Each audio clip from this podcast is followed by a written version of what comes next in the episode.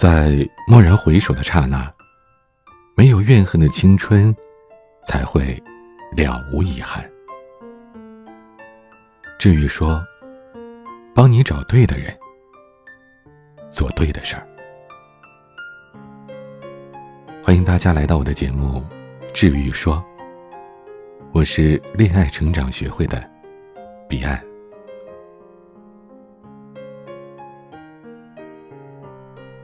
张爱玲说过：“生于这个世上，没有哪一种感情不是千疮百孔的。红尘滚滚，人人都希望得到一份完美的爱情。然而，并不是每一朵玫瑰都是为爱盛开，我们每个人也都只是爱情的过客。这也正是情的迷人之处。心碎是爱情最美的样子。”只有失恋了，才会让你学会恋爱；失去了，是为了给爱情提供更好的温床。只是，错过了，就不要再怀念。有些真情，寄放在下一站的明媚春光里。流泪，不单单因为爱情。这是二十七岁的江雨眠，在他新书当中的一句话。当时的他，齐耳短发，眉眼淡然，真的是美极了。根本无法想象，有多么狠硬的心，才能在这样一双眼睛的哀求之下，狠心离开。蒋雨眠貌如其名，性格也与之相称，淡然自持，有主见，表面温和，骨子里呢？却有着自己的坚持。有些文艺，有些敏感，在人多的地方就会很不自在、手足无措的。江玉棉最初见到的前男友蒋商，是在大一的一次部门聚会上。根据蒋商所说，当时恰恰是这种处于人群当中的不安和惊慌的小眼神，让他对于江玉棉一见钟情了。从此，他展开了长达半年的猛烈追求，什么当众唱情歌表白，讨好江雨眠的室友，偷偷查课表陪江雨眠上课，食堂围追堵截，只要有江雨眠存在的地方，后面一定跟着一个奖商。这段追求甚至一度成为了学校的美谈。很多人问，江雨眠到底为什么不答应奖商呢？江雨眠也回答不出来。其实，当时他的心里是很喜欢的，只是他有些担忧，总觉得一个男人，他追你的时候有多热烈，分手的时候就有多决绝。但毕竟烈女怕缠郎，而且再多的理由也抵不过心中的喜欢。就这样，两个人在一起走过了美好的四年，只是没想到，毕业之后没多久，江雨眠最初的担忧就。一语成真了。毕业之后，两个人都留在了本地工作，早上一起出门，晚上一起回家，就像每一对刚结婚的小夫妻那样。江雨眠不喜欢出门，不习惯没完没了的夜生活，周末他更喜欢练字、看书、煲汤，还有收拾家务。毕竟蒋商从来不做家务。一周换下来的脏衣服是一个手指头都不会动。蒋商开始几个月呢，还对这种岁月静好的生活感到新鲜。后来他频繁的出去应酬，晚上经常两三点才回来，周末也不太在家待着。即便是在家，也是打游戏、看球赛，和江雨眠的交流是越来越少。大学时期的浪漫和体贴几乎不复存在了。江雨眠花大半天时间煲的汤。再也得不到应有的珍惜。这一切，江雨民都看在眼里，只是闷在心里。有什么不满，他也从不对人说，就更别说直接对蒋尚提要求了。江雨民原本心思就重，在这种情况下，只要蒋尚不开口，他从来不主动打破平静。其实。江雨眠是害怕，害怕分手的日子提前到来，所以只能假装平静，粉饰太平。只是没过多久，蒋尚就提出了分手，理由是性格不合。江一棉在听到了分手的那一刻，终于不再冷静，那是他第一次近乎疯狂的挽留。然而，对方的决绝是不留任何余地。分手之后，江雨棉辞掉了工作，回到南方，在绵绵细雨当中细数两人的过往。密密麻麻的回忆几乎让他崩溃了。离开蒋尚的每一天都很煎熬。于是，他决定再为自己争取一次。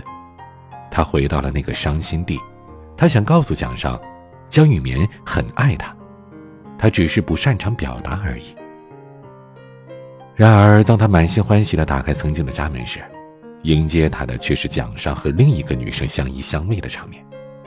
可即使这样，江玉棉也没有转身离开，他把自己想说的话都告诉了对方，再一次亲耳听到对方说：“不可能。”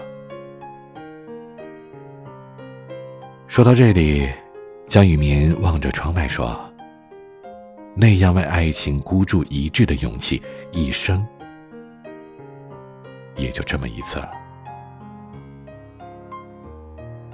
虽然随着时间的推移，昨日的痛会减轻，会变淡，可是那份未被彻底释放的心理压力以及情感，却牢牢的留在了心底的最深处。失恋的人会怕，害怕面对这一切。曾经一起走过的路，不会再走。曾经待过的环境，不愿意再待。他们的心里总是在逃避，逃避那过去的一切。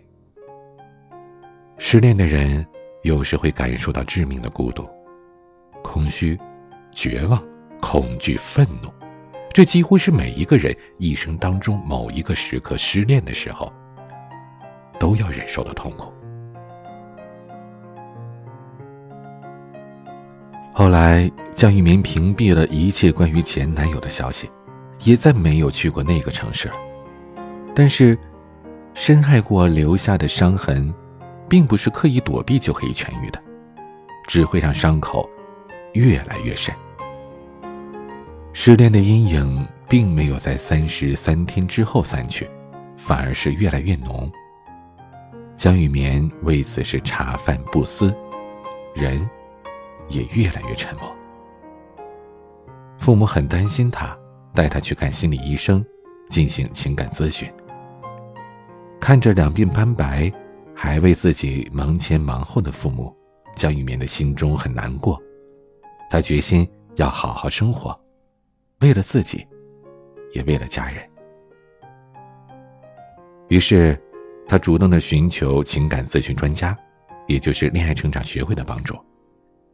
我们认为，他的所有的痛苦都是来源于自贬心理。人们失恋之后的第一反应就是后悔自己没做对什么，把平时对于对方的疏忽怠慢统统的翻出来，深刻的检讨自己，然后深深的自责。这种自贬心理会持续很久很久，他会认为，都是因为我什么什么不好不对。对方才会离开我。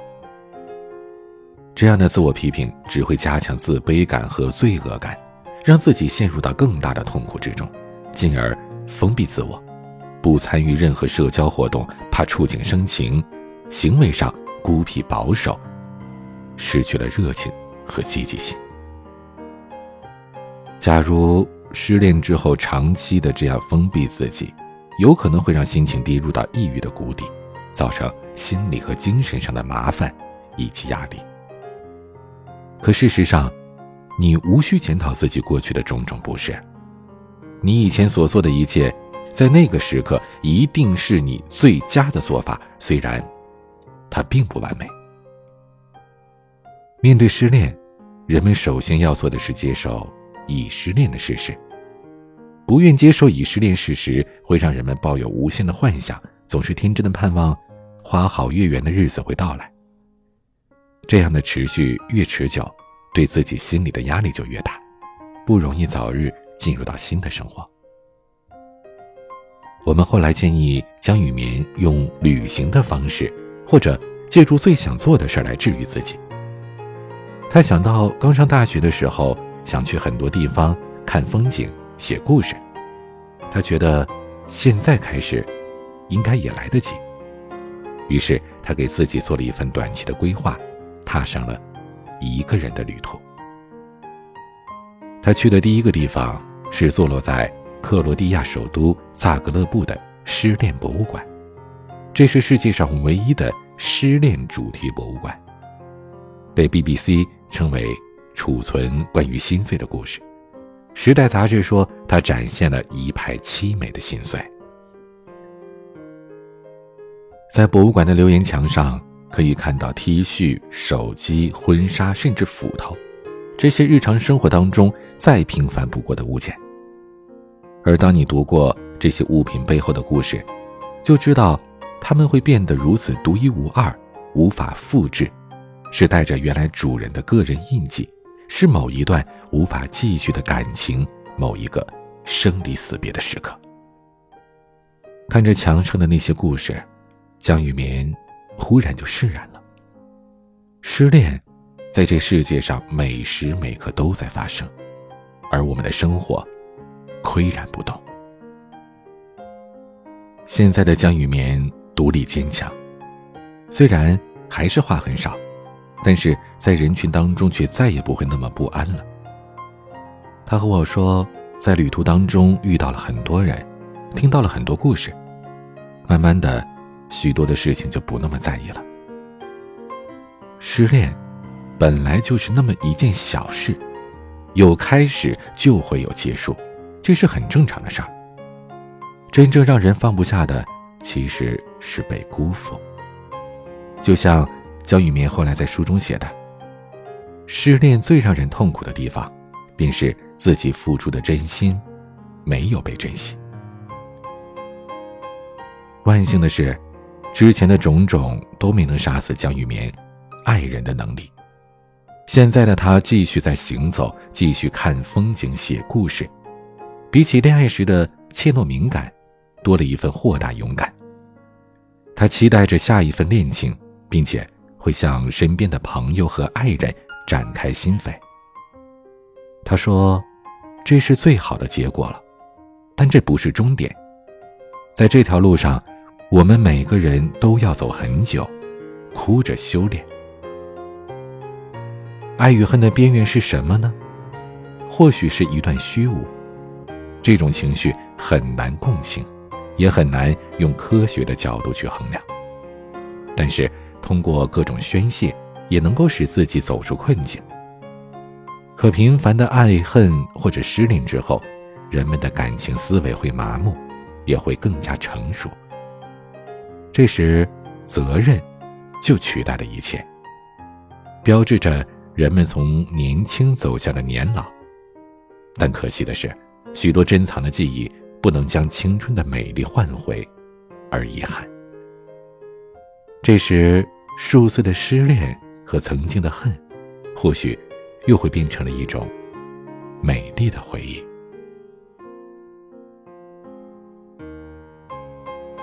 失恋，也许是人生道路上最崎岖、最苦涩的一段山路了。失恋的时候，人们备受折磨。从最初抗议恋人的离开，试图赢回爱人的欢心，到彻底放弃，再将自己重新准备好，费尽心力的再次养精蓄锐，准备迎接下一次爱情的敲门。我们愿陪你走过痛苦，走过悲伤。添加我的助理咨询师的微信：恋爱成长零零一。吐露你的难过与不舍，让我们帮你沉淀出成长，破茧成蝶。我是你的恋爱成长咨询师彼岸，晚安。